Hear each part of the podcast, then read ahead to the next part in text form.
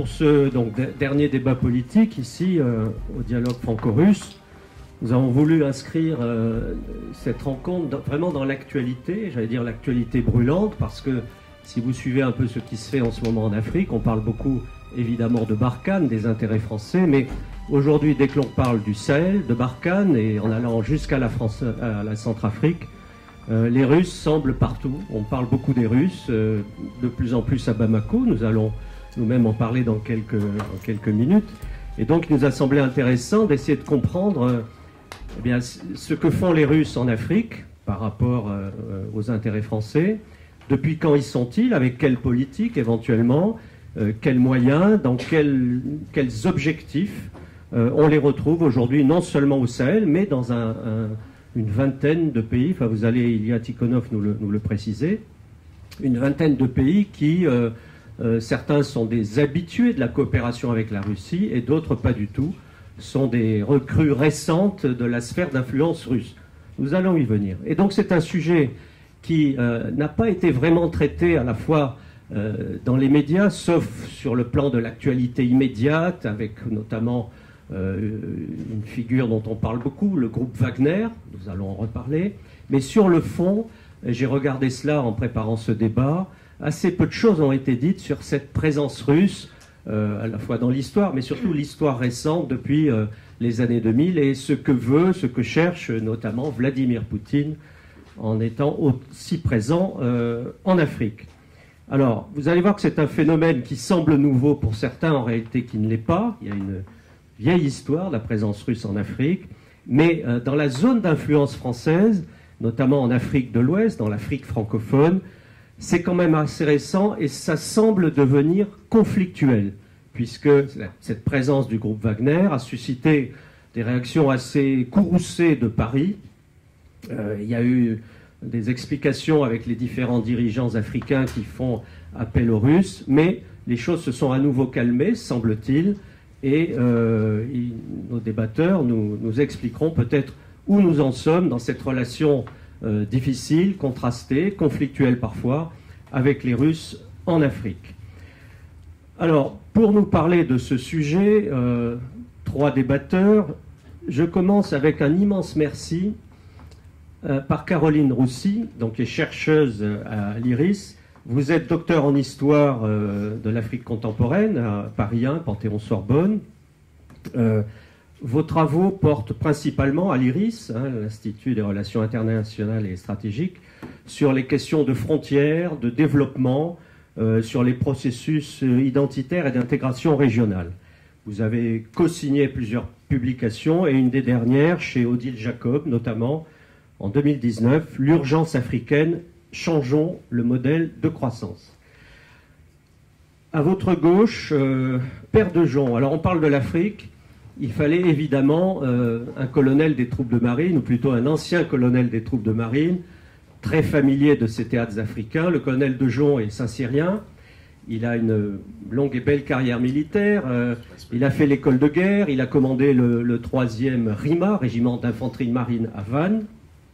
Et il a eu une expérience euh, qu'il a relatée dans un livre que je vous recommande, extrêmement savoureux, qui s'intitule Vous n'oublierez rien colonel. Vous n'oublierez rien, colonel.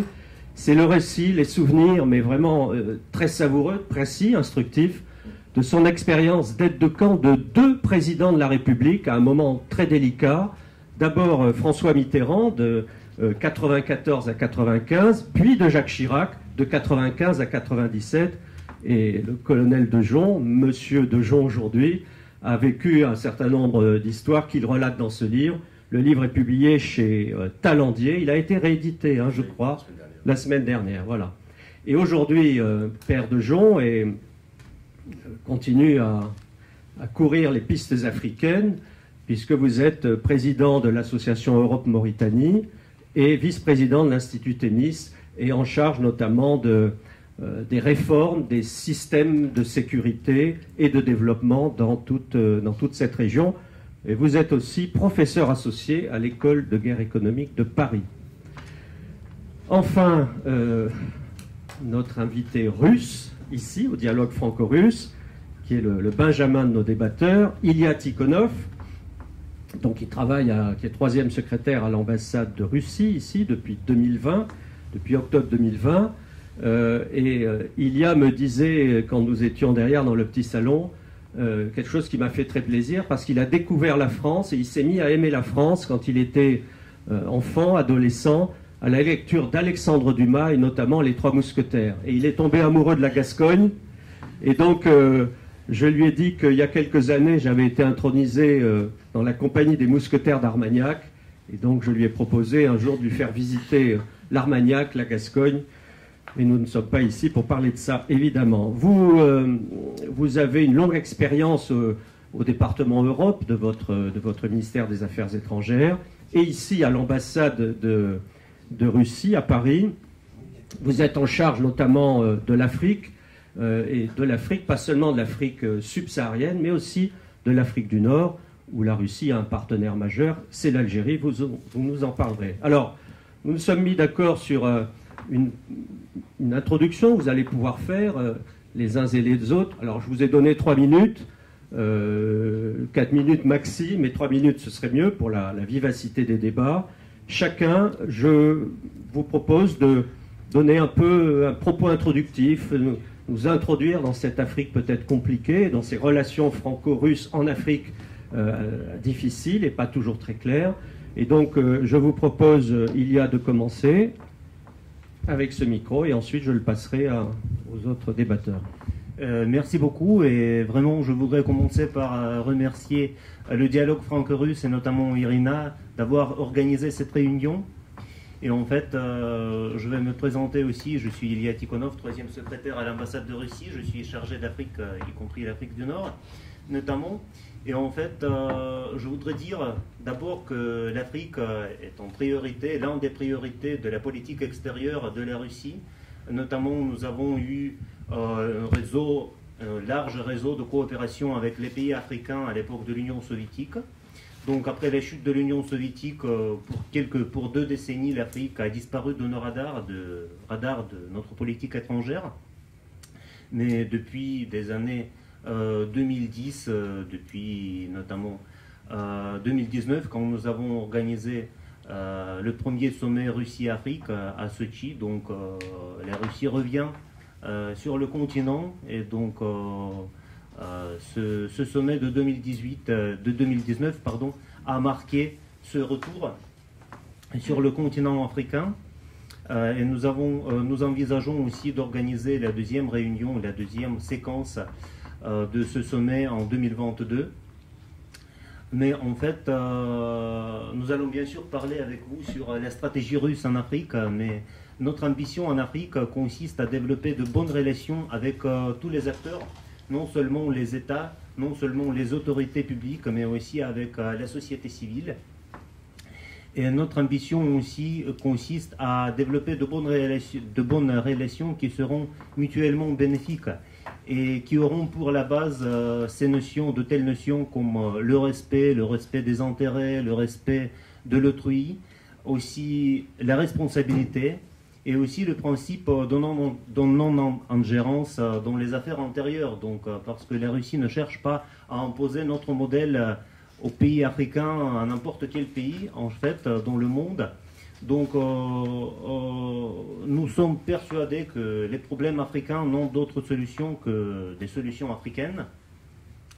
Et en fait, euh, aussi, ce qui peut être considéré comme un atout de la présence russe en Afrique, c'est que nous n'avons pas une histoire coloniale avec l'Afrique, et notamment donc nos relations contemporaines ne sont pas alourdies par des questions mémorielles, par des difficultés historiques.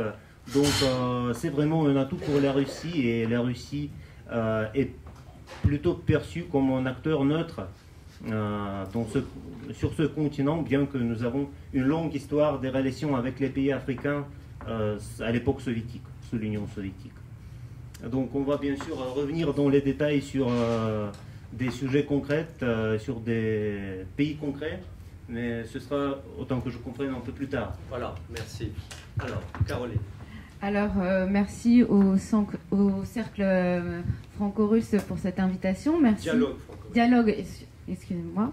Euh, merci à Frédéric également euh, pour, pour cette invitation. vous m'excuserez si ce soir je manque un peu de dynamisme parce qu'effectivement la, la, tournée s'est révélée quelque peu dense et fatigante comme vous pouvez l'imaginer. Alors concernant ma présentation, je voudrais juste rectifier deux trois choses. Je ne suis pas co-signataire de l'urgence africaine. Euh, qui est un ouvrage signé euh, par Kako Nubukpo, mais euh, co-signataire de deux chapitres. Uniquement. Donc voilà, c'était juste par honnêteté intellectuelle. Et je suis partie donc faire ce Sahel Tour en ma qualité de directrice du, de l'Observatoire Sahel de la DGRIS. Voilà. DGRIS, vous pouvez traduire pour... La Direction des Relations Internationales et Stratégiques du ministère des Armées françaises. Voilà. Euh, donc euh, effectivement, euh, alors je ne vais pas rebondir tout de suite sur ce que Monsieur Tikhonov vient d'avancer. moi, je vais plutôt me concentrer sur, sur la situation au Mali. Évidemment, moi, je ne vois pas véritablement de, stratégie russe. Je vois plutôt une tactique erratique se, dessiner. Alors peut-être pourrons-nous euh, pourrons-nous en, débattre. Effectivement, euh, la France n'a pas le même passif euh, colonial que les Russes, mais à savoir si c'est un acteur neutre, là aussi, bien évidemment, il y a un, certain nombre de points dont nous pourrons évidemment débattre, hein, au regard, par exemple, d'un certain nombre de sociétés militaires privées, SMP, dont le groupe Wagner. Euh, voilà. Alors évidemment, il y a des points sur lesquels euh, finalement euh, nous nous rejoignons, Français et Russes, puisque finalement nous sommes tous acquis à la sahélisation des voies de solution et donc à ce que les solutions africaines soient privilégiées. voilà un petit peu pour, pour ces. Je sais pas si. Bien, voilà. Je vais rebondir sur tout, ça, sera réglé. parlons de l'Afrique directement. C'est que l'Afrique, c'est un moment formidable. Parce qu'en fait, l'Afrique est en train de bouger. Et, le problème principal, euh, l'Afrique est, au cœur globalement de ce grand jeu géopolitique. Et quelle est la problématique? La problématique, c'est l'accès aux ressources dans un cadre qui est totalement euh, multipolarisé, entre guillemets, ce qui implique par la force des choses des, actions d'influence extrêmement dynamiques avec des partenaires. Avec quels partenaires? Ben, Les anciens partenaires comme les Français et les nouveaux partenaires comme les, ben, les Américains, les Allemands, euh, les Turcs, euh, les Chinois et évidemment les Russes. Donc les Russes ne font partie que d'un ensemble de pays intéressés et en fait voulant avoir accès à un continent qui est évidemment un, scandale géologique, c'est un peu utilisé pour, le, pour la République démocratique du Congo en son temps. Le deuxième point, c'est que la Russie, euh, ça c'est mon avis, mais ça peut se partager avec vous sans aucun problème, et avec vous tous bien évidemment, mais elle n'a pas une grande histoire globalement sur l'Afrique. Et la Russie se caractérisait, c'est comme ça que je la vois en tout cas, se caractérisait ou, se caractérise toujours par deux orientations majeures en Afrique bien évidemment. La première, c'était en fait c'était ses ventes d'armes qui permettait en fait d'avoir une espèce de stratégie globale sur l'ensemble de l'Afrique. Il n'y a pas un seul pays qui échappait au système russe, c'est-à-dire de l'armement russe de qualité, pas trop cher, etc., etc. Donc globalement, ils avaient un marché qui était un marché, euh, je dirais, captifs et depuis de très nombreuses années, donc c'était leur propre marché. Et autour de ce marché de l'armement, ils ont bien évidemment créé euh, un marché de, de suppliers, un marché de, comment dire, de, de, MCO, donc de maintien en condition opérationnelle, etc. etc. Donc c'est un marché, je dirais, fondé sur une expertise euh, militaro-technique, entre, entre guillemets. Le deuxième marché, c'est un marché de, de, vente de blé, vente de céréales, euh, vente d'achat de, matières premières, achat de, gaz, donc pas de gaz, mais surtout de pétrole, d'ailleurs, au passage. Donc globalement, si vous voulez, il y avait un marché extrêmement Et, le grand changement par rapport à ce continent qui est en train d'évoluer, c'est que la, Russie, elle amène un, nouveau savoir-faire, et c'est les seuls qui l'ont fait, c'est qu'ils amènent de l'influence par, par, la sécurité. Personne n'y avait pensé. Le système français, il était fondé sur un système binaire. Globalement, d'un côté, vous avez des opérations militaires, un système lourd, Barkhane, etc., puis un système mou, léger, diplomatique. Donc en fait, le système français oscille globalement entre les deux. Et patatras, on trouve d'un seul coup les Russes qui procèdent à une espèce de stratégie que j'appelle moi, euh, comment dire, l'occupation, euh, l'occupation opportuniste des vides. Donc il y a un vide qui se crée, ce sont des joueurs d'échecs évidemment, et d'un coup on retrouve les Russes au milieu de tout ça. Et c'est ça la problématique. On est au bord de la crise de nerfs parce qu'on n'a pas l'outil qui peut répondre à cette problématique. Je vais juste arrêter là, comme ça, ça ouvre juste le débat. Je pense que je l'ai bien. Merci Père. Alors quand même, on, va replanter le décor de la présence russe en Afrique. Alors il y a toute la période de la guerre froide où les Russes sont très présents dans un certain nombre de pays. Alors l'Égypte et l'Algérie, mais aussi la Guinée, euh, l'Angola et, d'autres pays. Mais on, voit bien que depuis 2017, c'est ce que j'ai noté, euh, une vingtaine hein, d'accords de coopération majeurs ont été signés avec des pays qui jusque-là n'étaient pas dans le, dans le champ d'influence de la Russie. Alors, est-ce qu'il s'agit euh, d'une politique très pensée euh, pour l'accès à un certain nombre de matières premières, pour placer des sociétés de sécurité ou de, sociétés militaires privées? Est-ce que c'est, est-ce qu'il y a une vraie stratégie ou est-ce qu'au contraire c'est de l'opportunisme pur et simple du fait de la rétractation peut-être du dispositif français, de l'absence de l'ONU et, des autres partenaires euh, euh, occidentaux? Il y a. Euh, merci beaucoup pour cette question. En fait, nous avons une stratégie globale pour l'Afrique. Nous n'avons pas de stratégie concrète pour l'Afrique subsaharienne, pour l'Afrique du Nord, pour l'Afrique francophone, anglophone, etc. Donc nous n'avons qu'une seule stratégie africaine globale. Donc euh, aussi, on doit distinguer deux choses. Euh, notre politique étrangère officielle russe et l'action de notre business dans nos cercles d'affaires. Donc ce, ce, sont deux choses, deux choses différentes, deux choses à part. Donc euh, pour les accords de coopération dont vous avez parlé, donc c'est vrai que depuis 2014, en fait, en fait on développe des liens ou plutôt on renforce les liens parce que ces liens ont déjà existé sous l'époque de l'Union soviétique. Euh, certains de ces liens ont existé pendant les années 1990, euh, pendant les années 2000. Donc, euh, mais en fait, le sens de notre politique, c'est c'est que nous sommes ouverts à la coopération avec tout le monde.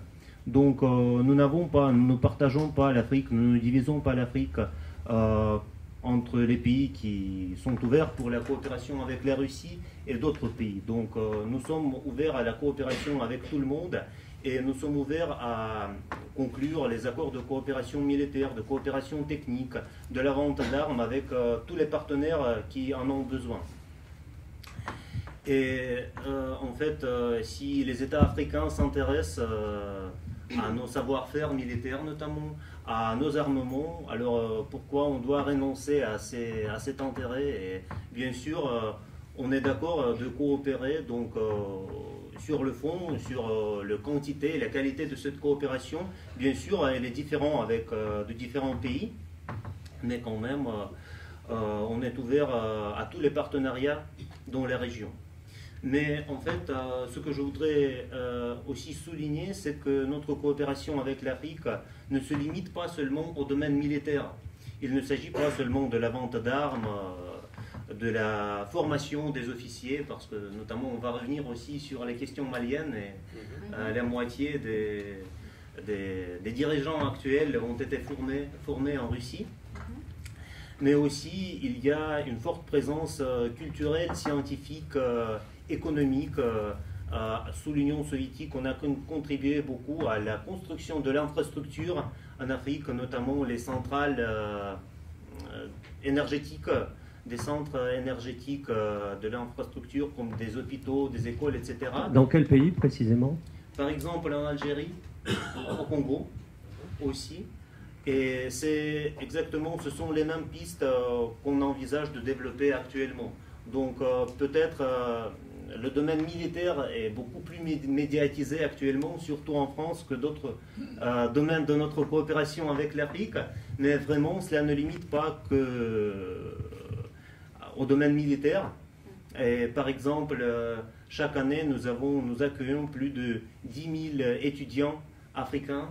Donc, c'est pas beaucoup, notamment en comparaison avec la France, par exemple.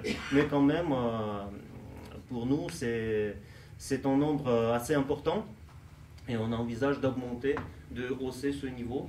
Donc, euh, simplement, par cet exemple, je voudrais dire que notre coopération avec l'Afrique ne se limite pas seulement au domaine militaire.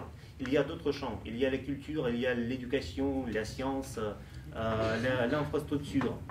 Donc, pour, en ce qui concerne les sociétés militaires privées? Non, après les sociétés militaires privées, mais là, si j'ai bien compris, vous distinguez le business de la politique. Le business, on comprend bien l'intérêt pour tout ce que vous avez dit, ou même la, culture, mais y a-t-il un objectif politique à ce renouveau de la présence russe en Afrique? Y a-t-il un, but à atteindre pour la Russie? euh, non, il n'y a pas de but concret. Euh, donc, euh, on envisage simplement de renouer nos, relations qui ont subi un certain, échec dans les années 2000, dans les années 1990 et dans les années 2000. Donc, on a envie de restaurer notre présence en Afrique, notre coopération en Afrique, mais on n'a pas de but concret. Si ce n'est le business. Ah, alors, euh, pour le business, euh, on a l'intérêt de promouvoir nos mm. intérêts économiques là-bas. Euh, mais alors, c'est le business qui a, par exemple, l'intérêt d'avoir l'accès aux centrales, aux centrales d'électricité dans un tel ou tel pays, dans un secteur minière, minière dans tel ou tel pays. Ce sont les intérêts plutôt de nos business. Bien sûr, en tant que les autorités publiques et en tant que l'État, euh, nous accordons notre appui à notre business, à nos compagnies, mais euh, nos intérêts, ne, ça ne veut pas dire que nos intérêts coïncident toujours.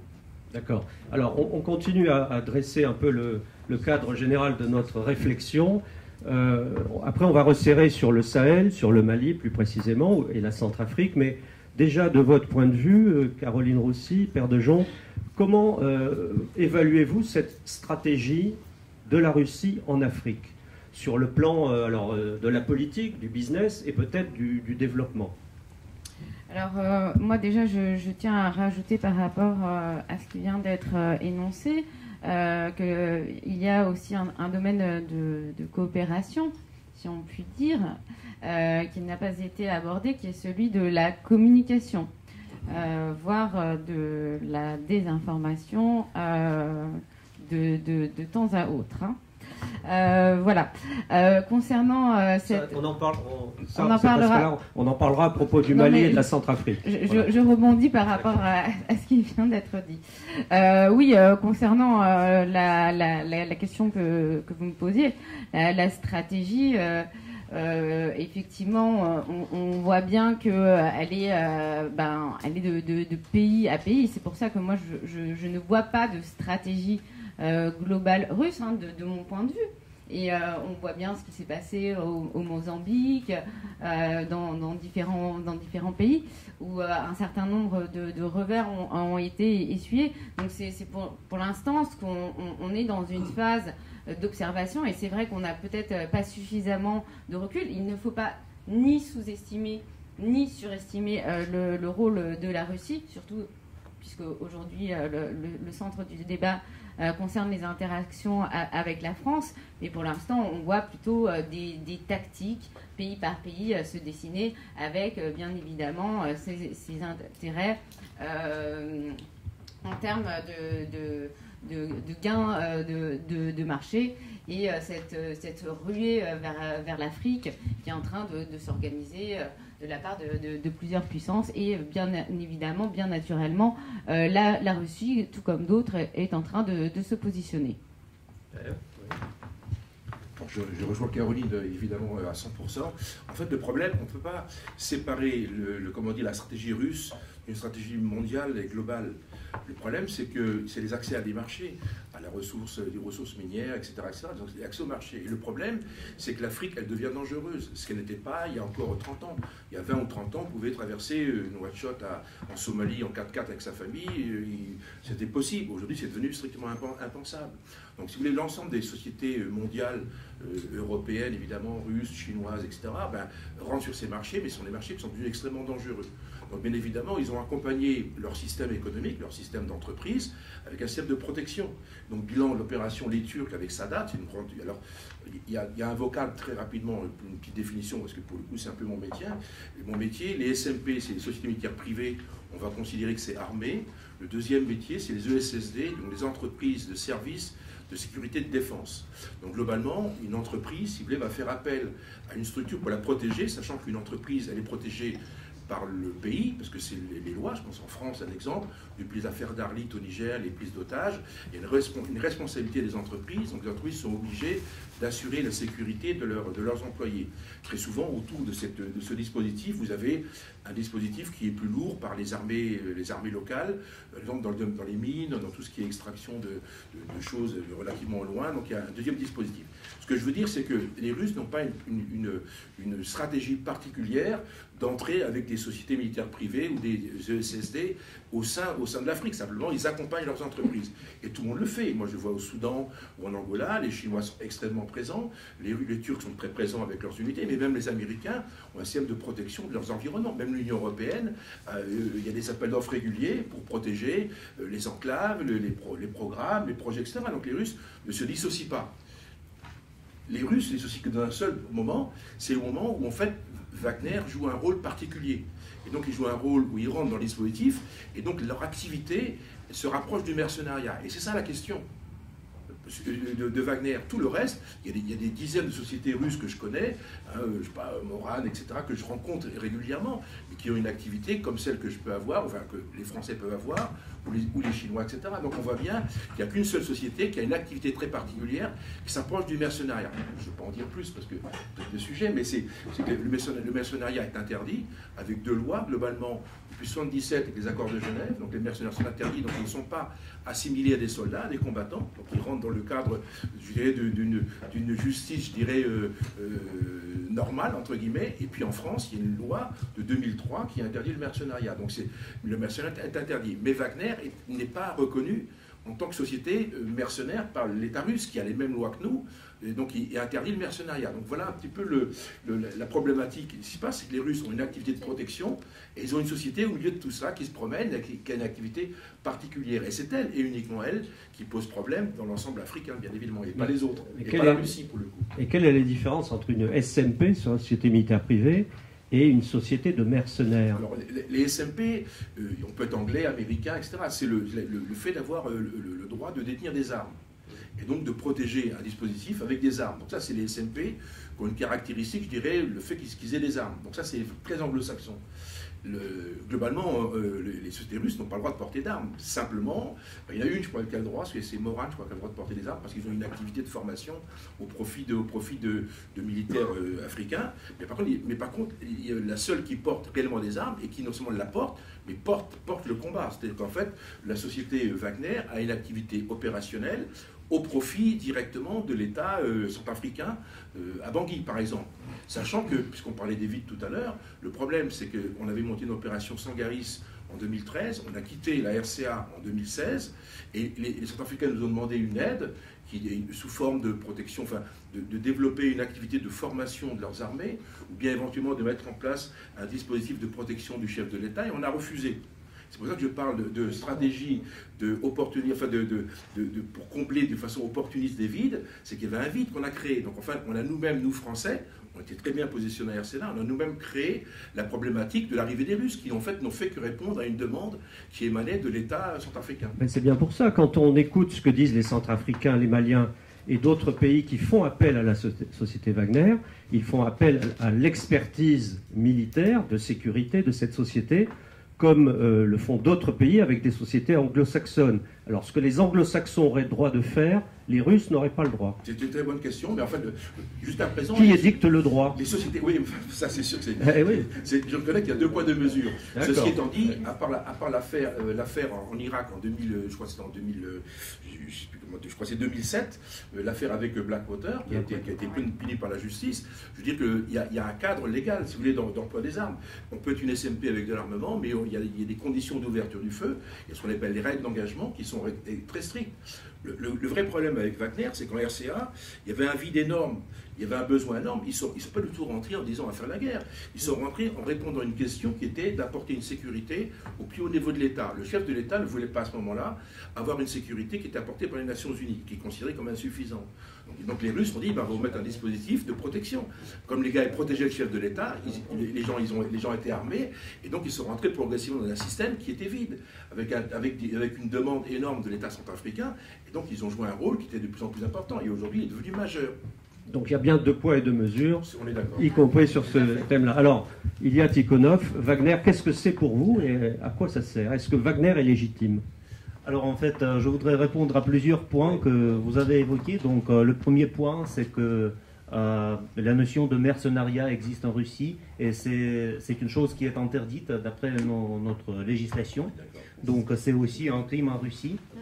Donc pour les sociétés militaires privées, pour les sociétés, pour les sociétés de sécurité, nous avons en Russie une loi qui règle, qui régit euh, le statut et les pouvoirs, les obligations, les engagements euh, de ces types de, sociétés qui en fait régit euh, ce type de l'action commerciale.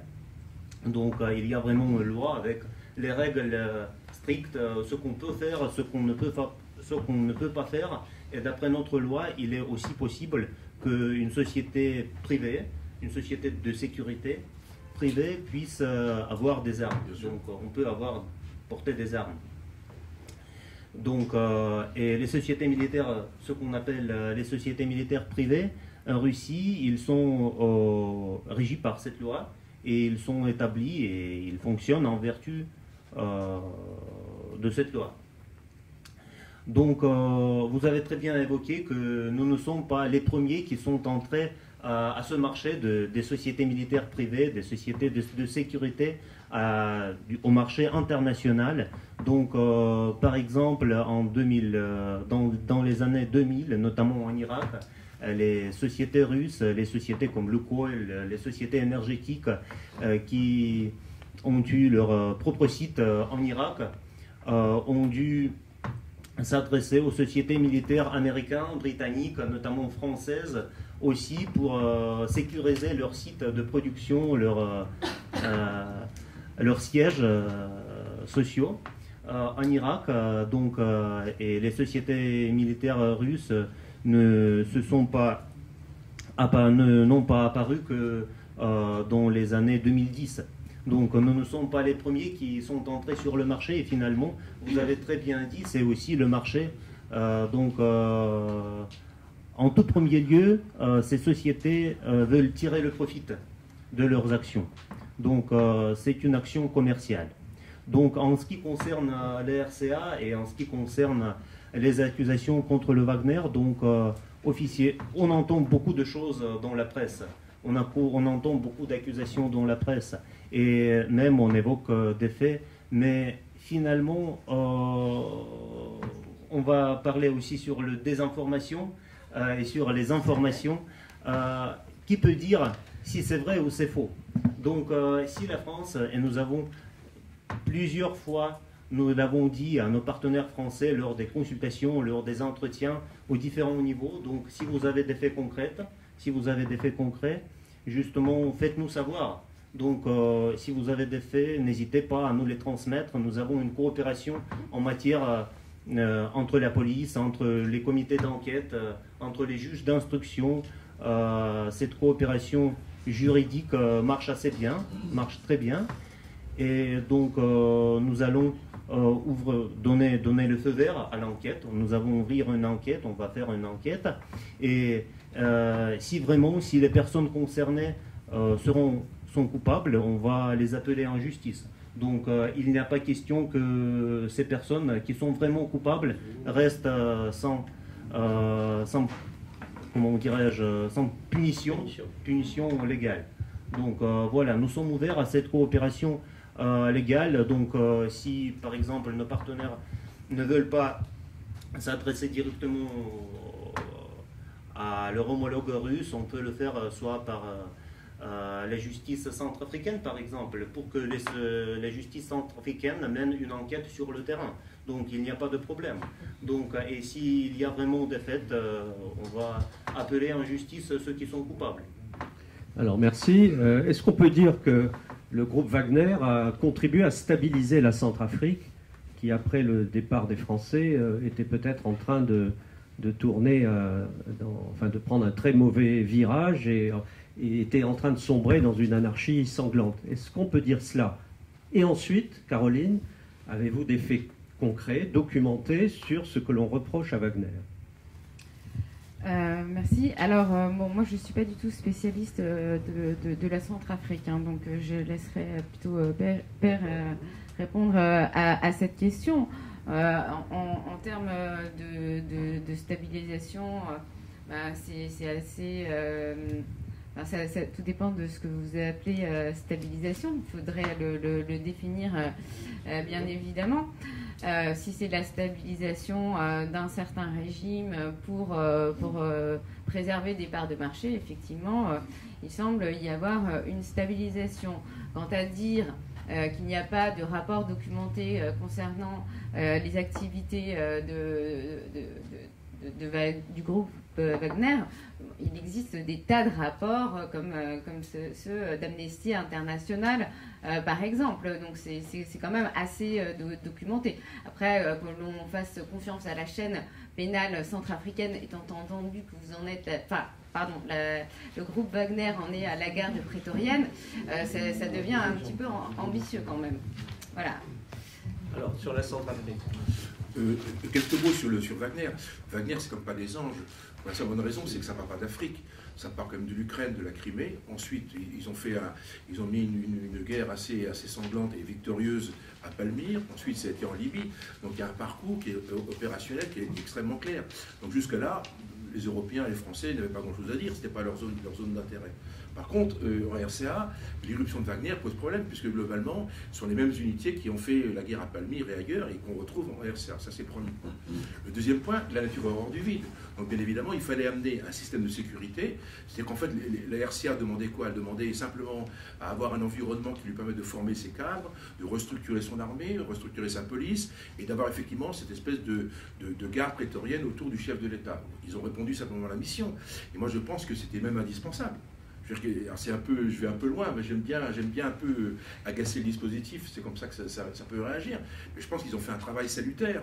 Moi, je suis en contact régulièrement avec, le, patron de la MINUSCA qui est à, est est Bangui, qui est un Sénégalais qui, a vieilli ami à moi et que j'interroge régulièrement. Ben, il dit oui, mais s'ils si, n'étaient pas là, on mettrait des gens de la, MINUSCA, donc des Nations Unies, en béret bleu, ils n'auraient pas la même efficacité. Après, le problème qu'il y a, c'est que c'est à quel moment ça commence, à quel moment ça s'arrête?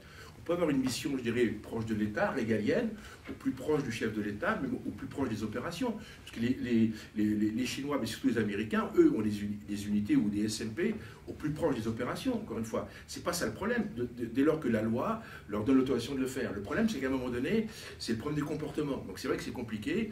Les Russes ne sont pas connus pour être des gens particulièrement tendres. Et c'est sûr que dans les opérations, je dirais, euh, euh, en premier échelon, euh, il y, a une certaine violence qui choque évidemment des, des structures comme Amnesty International. Donc il y a une très forte efficacité il y a évidemment un contrôle nécessaire, mais il y a, par moments il y a une exagération qu'on n'arrive pas à contrôler. Et pour les Européens, c'est extrêmement difficile à gérer. On n'arrive pas à comprendre. Et nous, Français, on est ébahis par ça, parce que c'était une zone, un petit peu une zone, une je dirais, très, très française. On, a, y a mené des, dizaines et des dizaines d'opérations diverses à boire, à Bangui, etc. On ne pensait pas que le système centrafricain deviendrait autonome et grâce aux Russes. Et c'est ce qui est arrivé il y a une forme d'autonomie et aujourd'hui qui est en train de justement en train de se, de se, de se répartir sur l'ensemble de l'Afrique, c'est que les Africains ont très bien compris qu'il y avait une carte à jouer, une carte maîtresse à jouer pour entre guillemets nous agacer. Et donc les Maliens, c'est ce qu'ils font. On leur annonce qu'on transforme le dispositif de Barkhane. Et ben ils disent pas de problème, on va prendre, on va prendre les Russes. évidemment, on tombe du 30e étage. On pensait que les, Maliens allaient se mettre en quatre pour, pour, pour dire ben non, restez, restez. Ben, ils disent non, pas du tout. Les Maliens disent ben, écoutez, si vous voulez partir, vous partez. Et donc la nature aurore du vide, et une fois de plus, les Russes, joueurs d'échecs, ben, euh, font échec et mat et se positionnent. Et voilà, et faire caler. Donc on, est, on en est là aujourd'hui. Alors on, on va revenir sur le Mali, mais quand on entend dire que le groupe Wagner, les Russes, donc, ont stabilisé la Centrafrique, en réalité ont sauvé le régime, et, tiennent aujourd'hui ce régime. Est-ce que ça n'est pas le cas de ce qu'ont pu faire les Français au fil des années au Tchad en sauvant le régime d'Idriss Déby, au Niger, au Mali? Est-ce qu'on ne peut pas transposer Caroline? Euh, bah Oui, tout à fait. C'est pour ça que tout à l'heure, euh, je, demandais quelle était la définition de la stabilisation, puisque bien évidemment, c'est, un, il y a une tradition française, une sanctuarisation de la stabilisation. Et euh, c'est fort à propos que vous citez euh, l'exemple, l'exemple du Tchad et le fait que finalement, le, le coup d'État militaire post-Idriss Déby euh, eh bien, a été entériné euh, assez, euh, assez rapidement. Alors qu'on a condamné celui du, Mali. Alors qu'on a condamné celui du Mali. Deux poids, deux mesures encore. Voilà, exactement, ce qui donne aussi euh, une, une, sorte d'illisibilité euh, de, la, politique française en Afrique et qui, euh, bien évidemment, s'avère aujourd'hui extrêmement problématique. Et comme Pierre vient de, le dire, la nature ayant horreur du vide, eh bien, ça, laisse, ça laisse la place à, la, Russie et au, au SMP. Je peux rajouter un tout petit mot sur, le sujet. la France a un vrai problème. C'était une zone, on va dire, préférentielle, francophone, etc., qu'on considérait comme une, on a ça le précaré, globalement une zone d'intérêt euh, majeure. Le problème, c'est que depuis les accords de Lisbonne, avant on avait des financements, on va dire 100, on va dire 100, 100 euros, ou 1000 euros par exemple. Avant Lisbonne, si vous voulez, on avait des opérations bilatérales, des accords bilatéraux qu'on avait signés avec les États africains, accords de défense, accords de coopération. Donc on avait 100, on répartissait les 100 sur l'ensemble des pays qui avaient signé les accords, et chacun, du matériel, des choses, des programmes de santé, développement, dans, tous les domaines. Et une partie militaire, une partie défense-sécurité. Le problème avec Lisbonne maintenant, une partie de, ce financement, sur les 180 vont, à Bruxelles. Donc le problème, on a perdu un impact, notre impact politique, puisqu'avant on arrivait à mettre 100, enfin 50 sur un pays. On ne les a plus, puisqu'ils sont à Bruxelles. Et c'est Bruxelles aujourd'hui qui détermine la politique et qui fait redescendre au prorata comment dire, de l'investissement ou de la participation des États, qui fait redescendre ce budget sur, le, sur, le, sur, le, sur les sociétés, sur les opérateurs. Concrètement, je prends GIZ, les Allemands par exemple, qui étaient globalement absents de la politique africaine, comme ils sont contributeurs à 26% des opérations, enfin du budget de l'Union européenne, bah, ils ont 26% du budget qui redescend. Et donc aujourd'hui, ils sont dans les opérations euh, africaines à 26%. Et donc aujourd'hui, on a des Allemands, euh, pas ce qu'ils font là, mais c'est GIZ extrêmement présent dans les affaires de police, etc. Donc le problème, on n'a pas eu cet impact, et encore une fois, les Russes n'ont pas ce problème-là, puisque eux, ils sont aussi directs, ils font du bilatéral. Ils ont signé 19 accords bilatéraux entre 2014 et 2019. Ils sont exactement dans la logique que nous, on avait mis en place dans les années 50, 60 et, un peu plus. Donc, accords bilatéraux, puis après on voit ce qu'on fait, on discute et on met en place quelque chose. Et nous, on a perdu cet effet-là, cet impact-là. Donc, dans ce domaine-là aussi, l'Europe affaiblit notre dispositif en Afrique, de fait. Bah, financièrement, l'Europe a, une image, pour le coup, parce que moi, je suis sur les sujets de l'Union européenne, on fait des puits, on fait des choses, etc. Donc, il y a, on fait du développement, on s'occupe des développements. Mais le bilatéral, c'est le multilatéral qui domine maintenant. Et le bilatéral est en train de disparaître. donc, les États qui font du bilatéral, comme les Russes, les, Russes, les Chinois, les Américains ou les Turcs, etc., ben, ils remportent la mise. Juste, euh, juste euh, enfin, on, voit bien aussi que enfin, les Français sont arrivés au, bout euh, de, cette relation bilatérale considérant la montée du ressentiment anti-français. Donc ah aujourd'hui, on est dans une nouvelle séquence plutôt multilatérale avec la, mise en avant de l'Europe, voire de l'Europe dans son, dans son sens large, et la, création, la création de Takuba, sur laquelle je pense que nous reviendrons. Oui. Alors, on, va terminer sur la, sur la Centrafrique avec une question pour Ilya Tikhonov. Est-ce que vous considérez aujourd'hui, après ces, ces, revers euh, de la France et, ce retrait français, que finalement la Centrafrique est tombée dans une zone d'influence russe en Afrique, après d'autres pays comme la Tanzanie ou, la Zambie, par exemple euh, Non, non, non, pas du tout. Je vais poser quelques simples questions. Donc, euh, quelle langue parle le gouvernement centrafricain, les dirigeants centrafricains? C'est le français. Euh, où sont situées euh, leurs, propriétés? C'est en France, c'est pas en Russie. quelle citoyenneté ont ces dirigeants? Pas tout, tout, le monde, bien sûr, mais certains d'entre eux. C'est pas les citoyennetés russes, bien sûr. Donc, j'ai du mal à imaginer comment on peut dire que euh, le Centrafrique est tombé dans le sphère d'influence euh, russe euh, et que nous sommes les maîtres de jeu en Centrafrique. Et si vous me permettez, je vais aussi commenter un peu sur les propos sur la stabilisation. Donc, si on évalue les situations actuelles en RCA, on peut dire que c'est plus stable qu'il y a six mois. Donc, que les situations en hiver 2020-2021. Mais sur le plan général, bien sûr que le pays n'est pas stabilisé.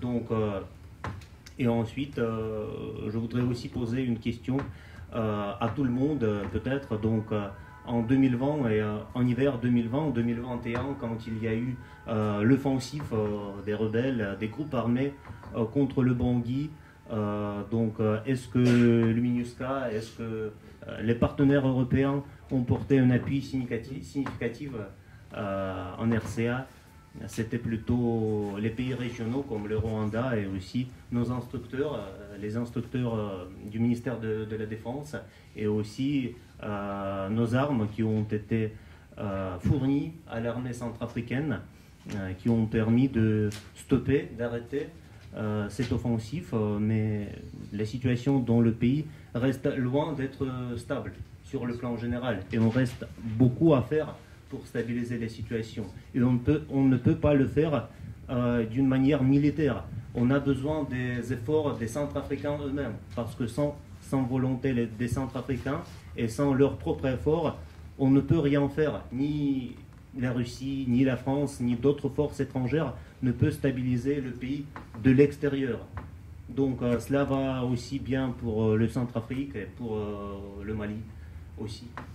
Alors vous avez posé une question sur cette offensive euh, rebelle euh, en Centrafrique. Père de Jean qui a un contact privilégié au, sein de la MINUSCA, euh, vous pouvez peut-être répondre. Est-ce qu'effectivement, sans les Russes, les rebelles auraient pris Bangui Oui, les régionaux. je pense vraiment. les régionaux, le Rwandais. Oui. Honnêtement, je pense que le, rôle de la Russie était déterminant, puisqu'en fait, il n'y avait personne. Et la MINUSCA, c'est pas dans sa mission, c'est pas dans son rôle de s'interposer et de, faire la guerre. Donc il fallait bien un acteur, et l'armée, l'armée centrafricaine, à ce moment-là, était, était nulle. Par contre, le problème qui se pose, c'est le mode de rémunération de Wagner, qui aujourd'hui est une société qui est une société russe, mais ils sont payés avec des parts dans les mines. Donc le problème, c'est une activité qui ne coûte rien à l'État russe. C'est une activité d'influence à l'État pur, puisqu'ils sont payés avec un système de. Ben, ils ont des participations dans les mines, etc. Ce que font toutes les SMP, c'est le grand modèle sud-africain. Hein. C'est Executive Outcome, c'est un vieux système qui permet en fait à l'État russe d'être acteur avec une société qui n'est pas de, mercenaires, je dirais, euh, de mercenaires pour faire cool. Le, mot mercenaire, je n'aime pas trop, parce que dès lors qu'il y a un État qui est derrière, on ne peut pas considérer Wagner comme euh, un système mercenaire puisque c'est l'État russe qui, globalement, euh, tient les ficelles. Mais n'empêche que si ça si ça marche pas... Attends, attends, on va...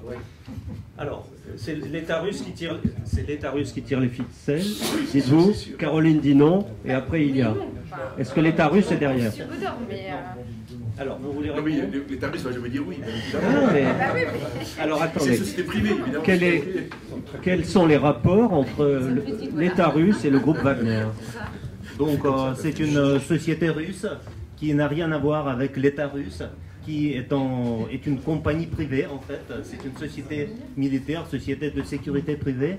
Et je voudrais attirer aussi l'attention que ce n'est pas euh, toujours le pays qui accueille les groupes militaires privés qui paient pour leurs services, donc notamment pour la Libye, il y a des ressortissants russes, il y a des sociétés militaires privées russes en Libye mais c'est pas la Libye qui paie. Euh, ah, c'est pas, ce ne sont pas les Libyens. On sait très bien que d'autres partenaires donnent l'argent euh, Par pour, exemple, pour leurs services. Des pays du Golfe Alors, c'est pas moi qui l'ai dit. Mais c'est pas la Russie et c'est pas les Libyens. Donc pas de lien direct entre l'État russe et le groupe Wagner. Pas de lien. Et de lien indirect de lien direct euh, que ces, sociétés sont régies par euh, les, lois russes. D'accord. Et qu'ils euh, qu'ils ont leurs sièges sociaux en Russie. Est-ce que cela peut être considéré comme un lien? Non. Allez. Revenons maintenant sur le Mali, Barkhane, le, Sahel. Est-ce qu'on peut considérer que le, scénario centrafricain avec cette présence russe euh, solide aujourd'hui en Centrafrique, euh, peut se répéter au Mali, à Bamako, avec euh, eh le fait de, dit-on, alors Caroline, vous en revenez, vous allez nous le préciser peut-être, que le fait que les Russes soient de plus en plus présents et que dans des manifestations anti-françaises. on a pu, pour certains, voir la main de Moscou derrière certains slogans. Et, quand je dis la main, c'est peut-être des roubles ou des dollars ou des francs CFA qui ont été distribués à des gens. Ça se dit, notamment dans les milieux journalistiques, mais qui ne disent pas que des vérités, c'est certain. Allez-y. Alors, euh, merci pour euh, cette question. Euh, évidemment, les, Russes sont, présents, comme vous l'avez dit, ne serait-ce que pour de la coopération militaro-technique, hein, un certain nombre d'armements, d'équipements, d'entretien, eh bien, sont fournis par les Russes, mais c'est la même chose aussi au Niger et dans d'autres pays. Donc, nécessairement, les Russes les Russes sont, sont, présents. Là où effectivement il y a, il y a une inquiétude, euh, c'est depuis, euh, depuis cette négociation, cette fameuse négociation euh, entre Shugail Maïga et le, groupe Wagner, qui, bien évidemment, a entraîné une escalade de la violence et une condamnation de la part d'un certain nombre de, pays européens, la France, la, France, l'Allemagne, l'Union européenne, les, États-Unis et un certain nombre de, pays de la CDAO. Donc c'est vraiment là où on voit que euh, c'est la, question Wagner qui cristallise euh, l'ensemble des tensions. concernant les, manifestations pro-russes, c'est vrai que il y a, anti-françaises enfin pro-russe ou anti-française, puisque c'est. Ah non, il n'y a pas eu de manifestation pro-russe ah, à Bamako. si, ils appellent, ils appellent à l'intervention russe quand même. Donc il y, a, des, manifestations qui appellent à, clairement à une intervention russe. Et là, on peut se poser la question. Oui, oui, oui, bien sûr, oui. Euh,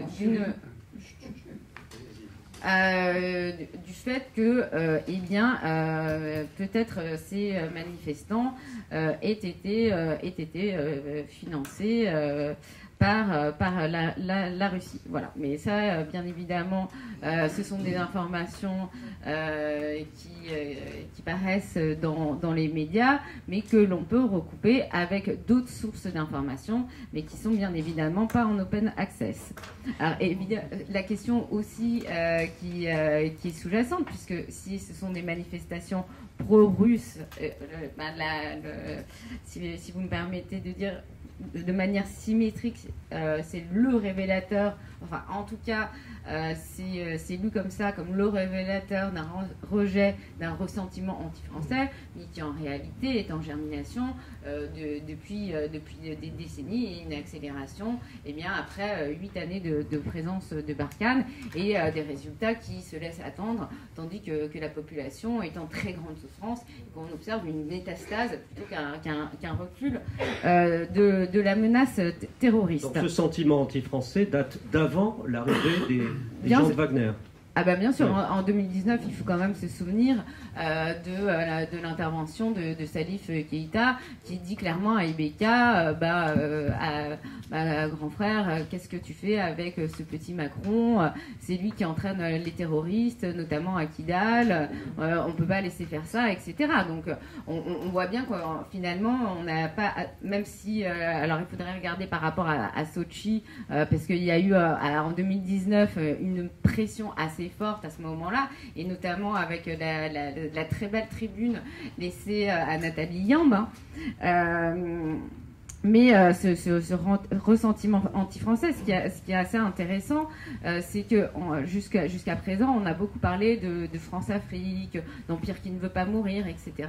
Alors qu'on observe, eh bien, depuis, depuis 2019, dans cette séquence dont l'acmé pour, pour certains chercheurs a été la convocation de Pau, eh bien, devient un, angle de, recherche véritable et qui permet donc euh, d'être un, axe de, lecture euh, historique. Donc on voit bien que ce ressentiment euh, anti-français a, toujours été présent et en même temps il est assez ambivalent parce qu'il y a un, rejet de la France et en même temps un besoin de la France. Quand on voit justement cet appel à, Wagner, à la Russie, euh, bon, il y a eu une rencontre euh, au mois de novembre entre les, ministres des Affaires étrangères russes et, et maliens.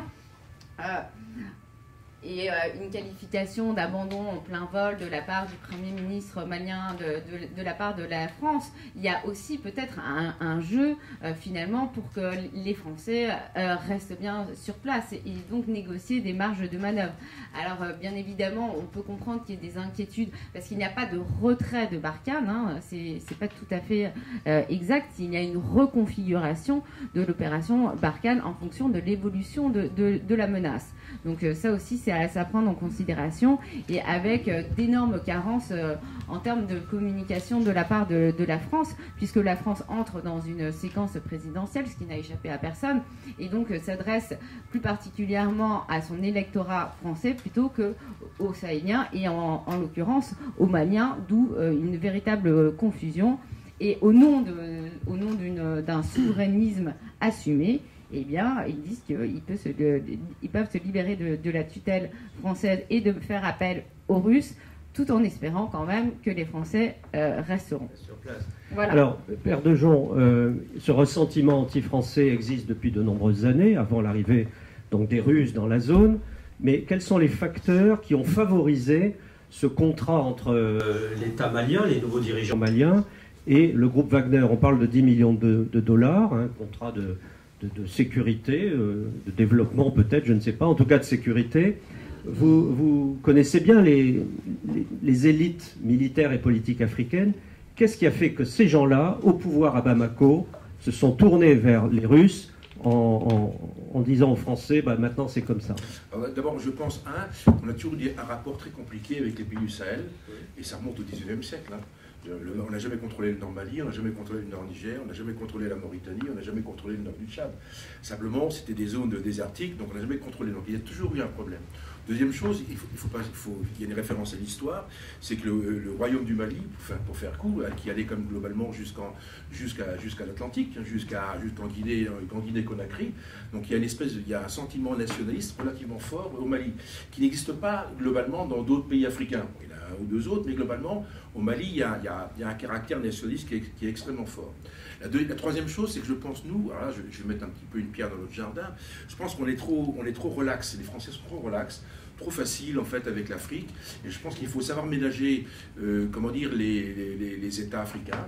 Il y a une manière de procéder sur les États, enfin c'est un système qui est euh, euh, les vieux, faut respecter, etc. Et je pense que parfois le fait de faire la guerre avec notre système, rappelez-vous mon introduction, avec une partie lourde avec l'engagement militaire, une partie légère, une partie molle avec la diplomatie. Et c'est vrai que l'usage quasiment immodéré de, de, la force militaire fait qu'on a pris, on prend nos aises. Moi je trouve que globalement l'État français ou de façon générale, on les, on les laisse, on est, on est, trop rapide et en fait, on, les pousse à des, à des, euh, comment dire, dans les réunions, on les, on les convoque de façon un peu rapide. Et je pense qu'il y a un agacement très fort qui s'est manifesté, d'autant que euh, il y a eu un coup d'État. Euh, ils ont voulu faire partir Ibeka. Bon, à la limite, c'est encore une fois le choix, le choix du, des gens qui ont fait le coup d'État. Le problème, c'est qu'il était fondé sur une réalité, et le fait qu'on on, s'interpose et qu'on soit aussi, aussi vif, alors il y a des moments où on devrait être je pense, plutôt en réserve. Et là, on n'est pas en réserve, on se met en premier échelon et on commence à. Vous voyez, on, impose, euh, on envoie la CDAO, on envoie Ouattara qui était à son troisième mandat, donc lui, son petit coup d'État, euh, il l'a fait, il l'a fait constitutionnel, il l'a fait. Donc globalement, le système, il n'est il est, pas clair. Et donc, n'étant pas clair, étant clair par rapport euh, à, notre discours, mais étant peu clair par rapport au, cadre politique, ma bilan, ça, ça pose tension. Deuxième point, on a affaire à des gens au Mali qui sont des gens que j'ai eu l'occasion de pratiquer, sont des gens euh, jeunes, euh, très bien formés. Alors, c'est vrai, une partie non négligeable a été formée à Moscou, mais une autre partie a été formée en France, aux États-Unis ou ailleurs. Donc, vous avez une, catégorie d'officiers de, d'officiers maliens, euh, du grade de colonel ou généraux, qui ils sont bons, les gars. Ils sont bien câblés. Le, chef de l'État actuel, Goïta, c'est un homme qui connaît bien ces sujets. Alors il est un peu mystérieux, donc il joue là-dessus. Et je vous terminer par ça. C'est que globalement, en fait, c'est un, jeu dans lequel je pense qu'on s'énerve trop. En fait, il y a un contrat de 10 millions, personne ne l'a jamais vu. Wagner, on dit Wagner, on ne sait pas si c'est Wagner. Il y a des dizaines de sociétés militaires privées euh, russes qui pourraient très bien remplacer Wagner. Moi, je serais russe, j'enverrais une société qui s'appellerait Schtroumpf, et puis celle qui signerait un contrat de 45 millions. On ne verrait rien. Donc on se focalise sur Wagner, en fait, on n'en sait rien du tout. Et, c'est là qu'il y a une force phénoménale chez les Russes, c'est qu'il y a une politique de désinformation, et là je vais vais, je vais donner du grain à moudre à, ma voisine, qui c'est son sujet, mais c'est vrai, globalement, en fait, on n'en sait rien. On tourne en boucle, etc. Hier, Mme Parly, euh, à, Dakar, a eu des, prises de position extrêmement raides sur le fait que Wagner. Mais en fait, on n'en sait rien. Et moi, ce que je pense, c'est qu'il y a un jeu très subtil africain qui fait monter les enchères. Pour, les Russes viendront, parce qu'il y, a de l'armement, ils vendent des armes, des hélicoptères, etc. Mais c'est pas du tout que Wagner vienne. Je, n'en sais rien. À l'heure où je vous parle, je, vous promets que Wagner, c'est dans la, presse française que je le vois. Après, le Premier ministre est intervenu, euh, Malien est intervenu sur le sujet, mais je pense qu'il y a une désinformation extrêmement forte sur le sujet. Je pense que euh, ça leur fait plaisir de nous agacer un petit peu. Alors Caroline, un mot peut-être pour... Euh, oui, alors juste, juste un petit mot. Je pense qu'il y a une surexposition de, la question Wagner, mais elle n'est pas éludée, et, étant donné la, réaction des, différentes capitales européennes. Et je, je pense que les, les, dites capitales sont assez bien renseignées. Mais pourquoi Wagner, c'est pas Wagner en fait? Ah, bah, de, de, toute façon, de toute façon, euh, il est, enfin, quoi qu'il en soit, euh, c'est un sujet qui s'est imposé dans toutes les capitales. Je pense qu'il y a des canaux de renseignement euh, justement qui, qui, sont là pour ça. Après, on ne connaît pas le cadre des négociations parce que 10 millions, ce, que, les 10 millions d'euros que vous avanciez, ce serait 10 millions d'euros par mois. Donc euh, voilà, en fait, en réalité, on ne sait absolument pas quel est le, cadre. J'ai lu ça dans la presse. Alors. Oui, oui, non, mais c'est 10 millions d'euros par, mois. Mais euh, oui, oui, oui, oui, tout à fait, par rapport, euh, par rapport au budget. Caroline. Mais voilà, c'est juste pour dire, il y a eu une surmédiatisation de, de, cet épisode, mais c'est quelque chose à ne pas non plus à, ne pas ignorer totalement non plus. D'accord. Moi, j'ai noté une chose quand même quand on a appris dans la presse et ailleurs que Wagner allait s'installer à Bamako avec ce, contrat un peu faramineux, euh, tout de suite la France officielle a réagi et parfois a surréagi en disant puisque c'est ça, on s'en va.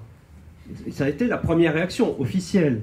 Et puis les jours ont passé et on se rend compte aujourd'hui que rien n'a bougé, que Wagner ou l'équivalent Wagner travaillent à Bamako et que les Français restent là et que finalement les menaces euh, quand on a brandi notre sabre, c'était un sabre en bois, il ne s'est rien passé.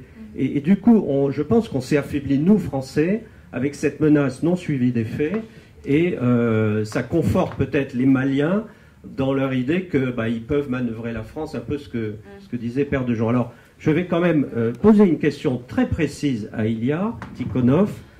D'après vous, vous avez euh, des sources en tant que Russe, savez-vous s'il y a des Russes à Bamako, s'ils travaillent à la sécurité de l'État malien, et euh, de quelle société s'agit-il?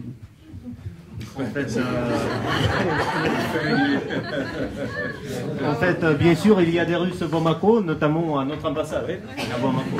Et aussi, nous avons une coopération militaire et technique avec les Maliens. Donc, euh, il y a l'attachat militaire, il y a les officiers de l'armée russe qui travaillent avec leurs partenaires Vous avez compris que je parlais des sociétés privées. des sociétés militaires Ou autres. Parce qu'il y a aussi d'autres d'autres business, euh, par exemple l'énergétique, etc., qui aussi fonctionnent à Bamako. Donc, euh, pour euh, les négociations avec les sociétés militaires privées russes, oui, les contacts, les négociations sont, sont, en cours. Mais vous avez, alors peut-être je vous ai mal compris, mais vous avez dit que il y a les les représentants de Wagner qui sont présents à Bamako euh, C'est une question que je vous pose. Non, non, non. Il n'y a pas de représentants des sociétés militaires privées et même euh, la ministre Florence Parly l'a évoqué lors de son interview à France 24 et à RFI il y a deux, euh, deux jours, oui, notamment que les Français sont aussi d'accord avec l'absence de la société militaire, des représentants des sociétés militaires privées russes à Bamako actuellement. Donc pour les modalités de ces négociations, je ne suis pas sûr que je peux, pas, que je peux le dire publiquement parce que c'est, euh, d'une part, je ne, je ne connais pas le fond, euh, le, le, fond, oui, de mhm. ces négociations, et en plus, euh, il n'y a pas d'accord pour le moment. Donc alors, merci. Alors, une autre façon. C'est très difficile pour moi de commenter sur les négociations commerciales entre Bien sûr. Bien sûr, je comprends. Mais est-ce que, euh, d'une autre façon, le, gouvernement russe, la diplomatie russe, voit euh, d'un regard favorable cet investissement, non seulement de sociétés euh, économiques, civiles, mais de sociétés militaires privées en Centrafrique, mais surtout au Mali en ce moment? Est-ce que c'est un regard favorable hein, avec une présence qui pourrait aider les intérêts de la Russie dans cette partie de l'Afrique? Alors franchement, euh, je crois que c'est une question assez sérieuse, mais c'est une question qui doit être posée au gouvernement malien, parce que la crise euh, dont on parle euh, dans le Sahel ne concerne pas directement la Russie. Donc cette crise est une crise malienne, est une crise sahélienne. Bien sûr. Donc c'est le gouvernement malien qui doit décider qui est plus utile. C'est soit les sociétés militaires russes, c'est soit l'armée française, euh, la force Takuba, soit on peut, euh, comment, euh, si vous me permettez, de les faire vivre ensemble et de les faire coopérer entre les deux. Donc ce n'est pas obligatoirement le choix entre les deux. Donc on peut avoir les deux, mais c'est surtout aux Maliens à répondre à cette question parce que ce sont eux qui sont concernés les plus par cette crise et qui ce sont les Maliens qui doivent trouver une réponse, une solution à cette crise. Bien sûr, non, mais ma question n'était pas celle-là exactement. C'était de savoir si euh, cette présence renforcée de la Russie au Mali euh, fait partie d'un plan d'ensemble de la Russie aujourd'hui. Est-ce que c'est considéré sous un jour favorable? Malgré les difficultés. Alors, Mais vu de Moscou, hein, vu de Moscou. Nous sommes neutres à cet égard. C'est le choix euh, entre euh, le gouvernement malien et les sociétés militaires privées. S'ils tombent d'accord, donc euh, il n'y a pas de problème pour nous. S'ils ne tombent pas d'accord, c'est non plus, il n'y a pas de problème d'accord. Caroline, vous connaissez bien les populations de ces pays sur lesquels vous travaillez.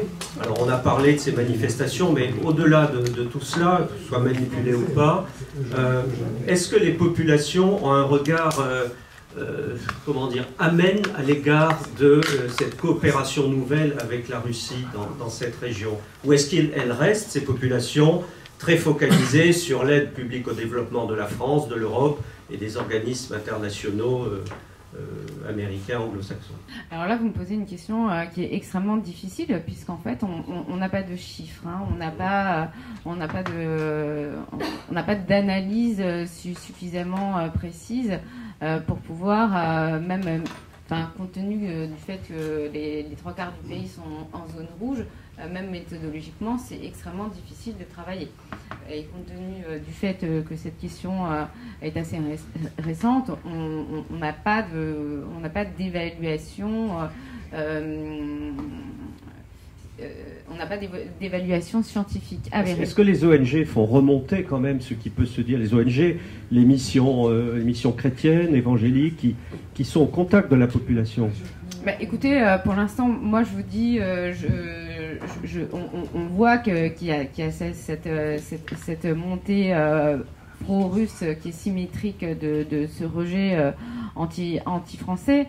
Alors moi quand même je voulais revenir un tout petit peu si vous me le permettez sur la présentation, sur ce que vient de dire monsieur Tikhonov.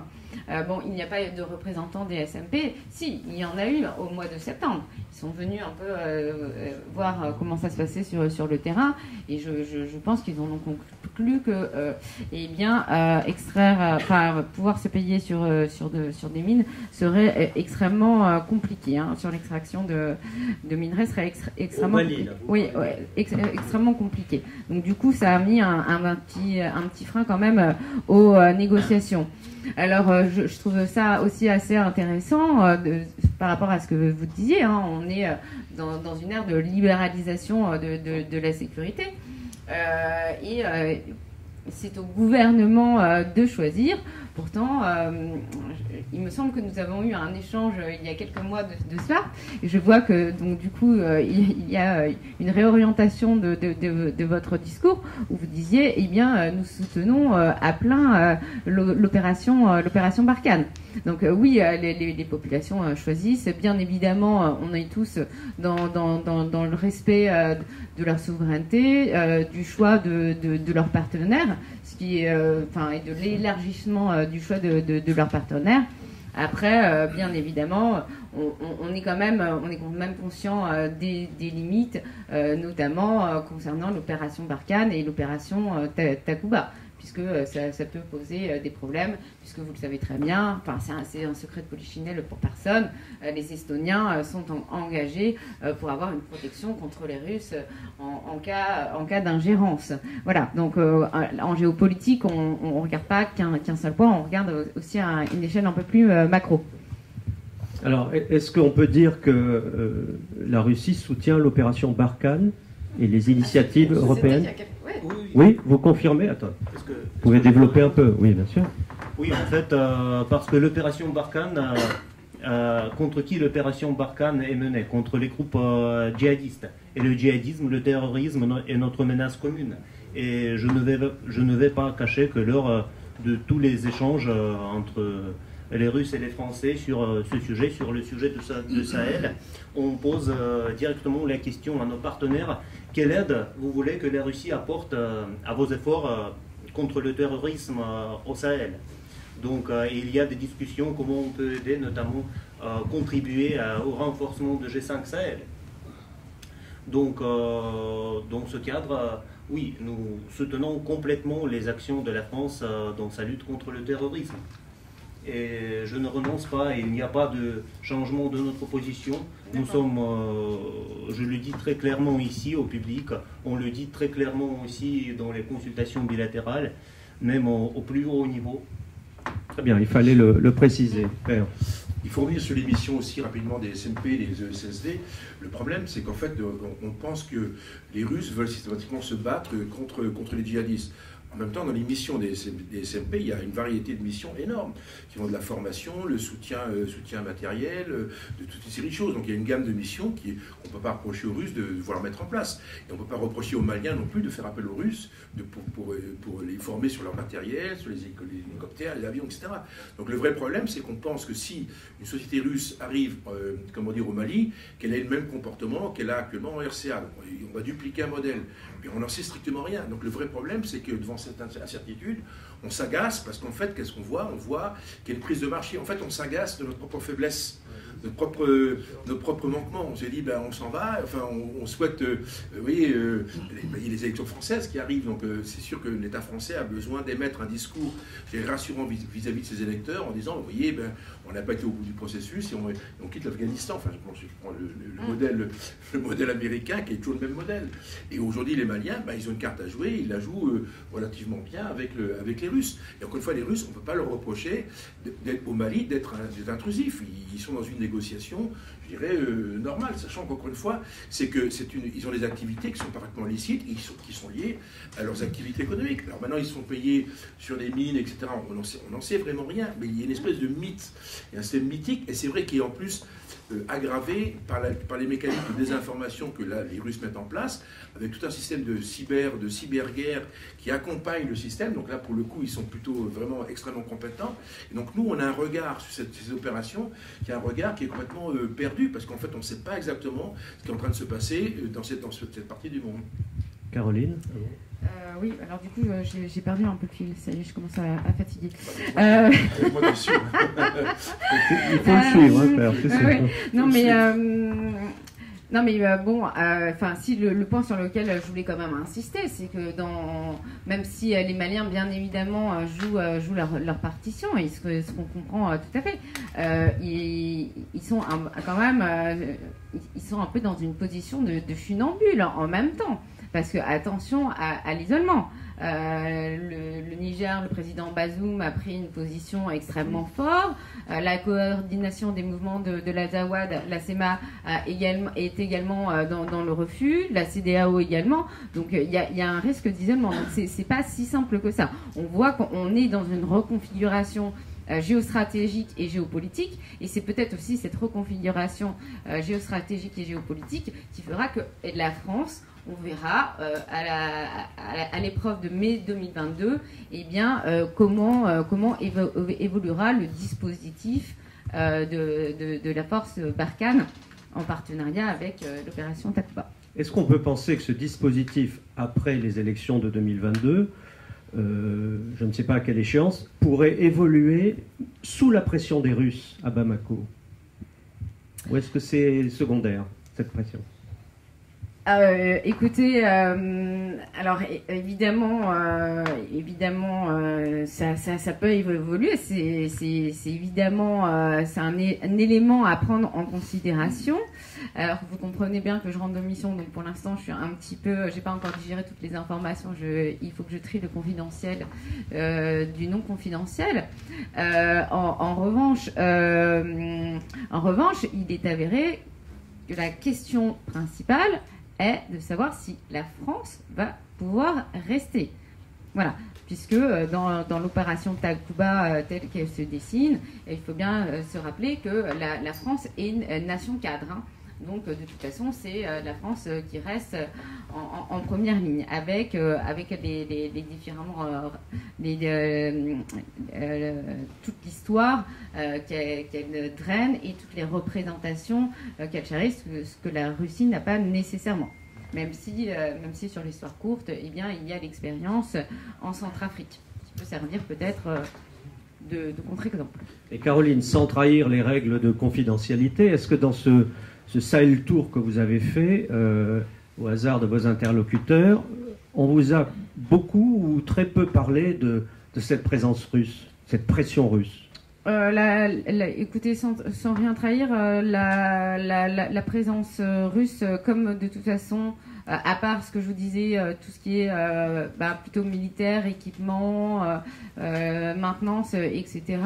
en fait, comme personne ne sait exactement quel est le cadre des, négociations, même elle a se posé la question de savoir si finalement ce ne serait qu'une seule garde prétorienne, donc mise à la disposition du, gouvernement. Donc c'est vrai que comme on ne connaît pas les, dimensions, pour l'instant, il y, a une tendance à la minoration euh, de, cette, présence russe, tout en sachant qu'en dehors des, SMP et notamment de Wagner, euh, beaucoup d'experts considèrent que la Russie n'a pas les, moyens euh, d'intervenir au, Mali et au, Sahel de manière plus générale.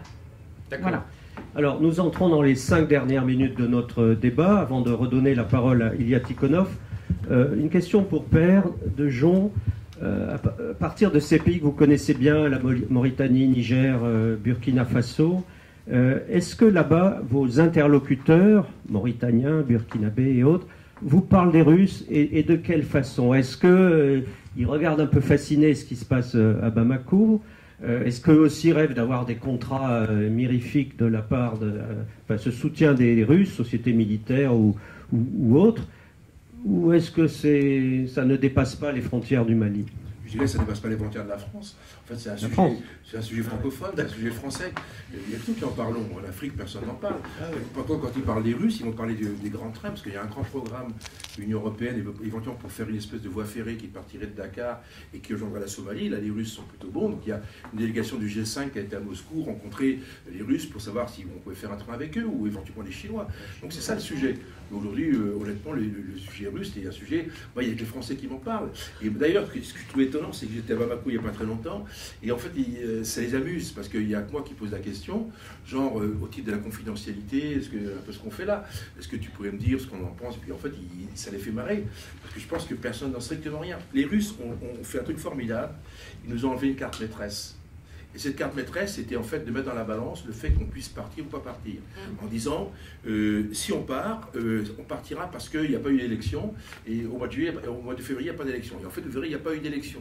Donc la carte maîtresse a été enlevée, les Russes n'ont pas fait grand-chose, simplement, les Maliens ont très bien compris ce jeu. C'est un jeu malien, et là je vous rejoins tout à fait, c'est un jeu malien, et les Russes ne sont que les victimes collatérales ou les vainqueurs collatéraux d'un système qui a été mis en place par les Maliens, qui ont très bien compris le système, point final. Enfin, euh, point final. Alors, temporairement. Temporairement, il y a, vous voulez ajouter une chose sur. Euh, Je voudrais plutôt dire que nous sommes observateurs de ce qui se passe. Donc, euh, quelle sera l'issue de, ces discussions entre euh, le gouvernement malien et avec la France sur la coopération militaire, sur les élections? Donc, nous considérons vraiment que finalement, ce sont les Maliens qui doivent décider le sort de leur pays et quand tenir des élections, comment tenir des élections, euh, à quels résultats ces élections doivent aboutir, donc euh, comment trouver un accord national. Donc euh, ce sont seulement les Maliens qui doivent et qui puissent, qui peuvent en fait répondre à ces questions.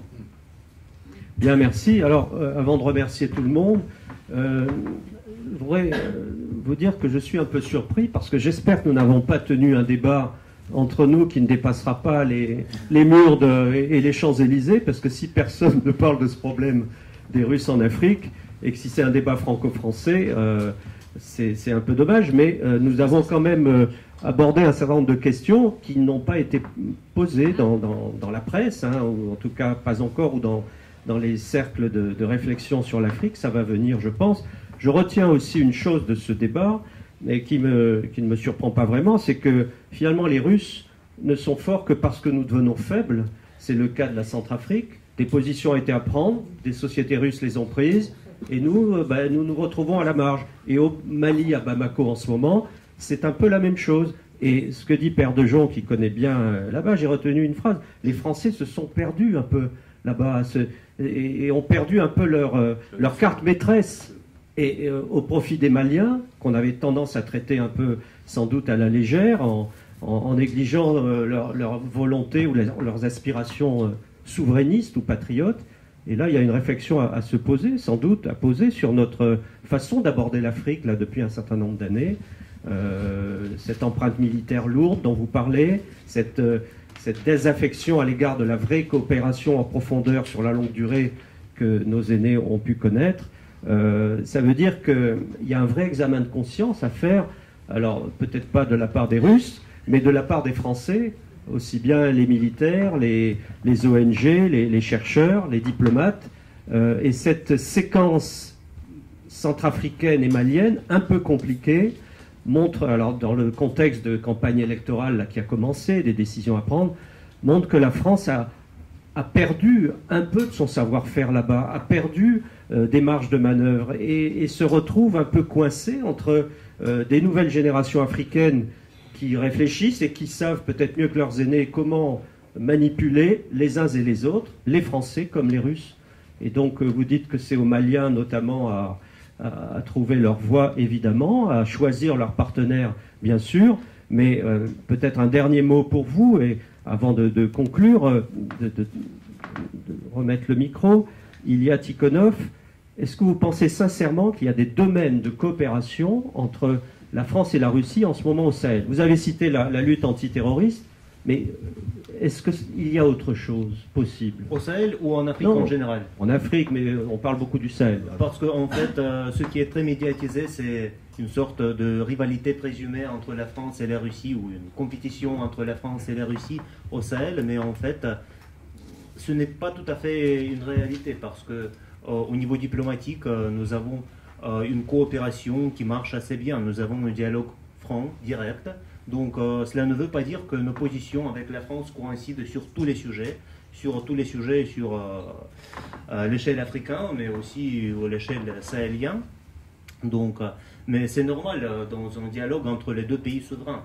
Mais ce qui nous importe, c'est d'avoir ces voies de discussion ouvertes et euh, la possibilité de, s'échanger avec toute la franchise, ce qui est en fait le cas. Donc euh, nous vraiment apprécions euh, ce dialogue et ensuite nous avons une coopération au niveau diplomatique, par exemple à l'ONU qui marche assez bien à New York, notamment sur même sur les sujets sahéliens, sur les sujets centrafricains. Donc on finalement euh, trouve euh, les points communs et trouve les accords. Donc, euh, nous avons cette coopération. Cela ne veut pas dire que le dialogue est facile. Parfois, c'est difficile, mais quand même, nous avons ce, dialogue et nous, nous arrivons à trouver des accords. Donc, je, ne, je ne dis rien sur la Libye, sur d'autres pays, parce que sur certains sujets, euh, nous sommes une coopération très étroite et vraiment nous partageons les mêmes analyses. Euh, par exemple sur la Libye. Très bien, merci Yatikonov. Alors sur la Libye et d'autres sujets, nous aurons d'autres débats. Le, le, débat était franc, précis, très clair, je trouve, avec beaucoup de perspectives intéressantes. C'est la vocation de ces débats au dialogue franco-russe. On peut se dire les choses en toute franchise et en toute civilité. Merci à Caroline qui n'est pas d'accord avec tout, à Ilia qui a contesté, et à Père qui a apporté son, son, expérience, sa connaissance du, milieu. Euh, Caroline Rossi, chercheur à l'IRIS, euh, nous attendons maintenant de voir ce que vous allez sortir dans, vos travaux à l'IRIS à partir de ce Sahel Tour que vous avez fait. Euh, Père de Jon, bah, vous peut-être vous êtes sur un, autre livre à venir. Sur le sujet. Sur le sujet, parfait. Parution quand? Dans quelques mois, parce qu'en fait, c'est Eric Prince qui a sorti une phrase absolument incroyable. Donc, Eric Prince, qui est le, fondateur de Blackwater et d'une boîte chinoise qui s'appelle Frontier Service Group. Et donc, il, propose à l'État américain de, privatiser les guerres hybrides. Et c'est vrai qu'on change de paradigme et on est en plein dedans. Et on n'est plus sur le modèle qu'on a connu, on, est sur un autre modèle dans lequel c'est intercalé entre les forces armées et la diplomatie, s'intercale un nouvel outil qui est l'outil de cette espèce de, de, de force un petit peu paradoxal et qu'on contrôlera mal. Et je pense que ça va se développer partout. Les Russes sont un temps d'avance, mais les Américains, ça fait longtemps qu'ils le font. Et les Russes ne sont pas les seuls. Nous, on ne l'a pas fait parce que le système régalien, le système militaire français a toujours eu un blocage sur les histoires de sociétés et de sociétés privées. Et moi, je vois, euh, enfin, euh, les activités que, je mène, elles sont pas, elles sont encouragées, mais guère plus. On a toujours un blocage là-dessus. Et globalement, on va vers, moi, je pense, qu'on va vers un système dans lequel il va y avoir effectivement des, unités ou des, sociétés qui ont des activités, euh, je dirais, très proches du régalien. On verra ce que l'avenir dira. Père de Jean, merci. Caroline Rossi, merci à vous d'être venu malgré ce, long voyage. Ilia Tikhonov, merci d'être venu. Vous livrer à ce, jeu de questions-réponses pas toujours facile, mais c'était courageux, mais c'est votre esprit mousquetaire, j'ai apprécié. Bravo. C'est le soft power français. Soft power français. Euh, je vous donne rendez-vous à tous pour euh, les prochains débats en 2022, mais la dernière manifestation du dialogue franco-russe sera culturelle autour des ballets russes. et Irina nous en dira un peu plus sans doute sur la vidéo qui suivra. Merci à nos débatteurs, Caroline Roussy, Père de Jean, Ilya Tikhonov, d'avoir été présents. Et je vous souhaite à tous, euh, on peut le dire encore, un joyeux Noël. On peut le dire, un joyeux Noël. Et puis à très bientôt sur euh, la chaîne euh, du dialogue franco-russe. Merci, au revoir.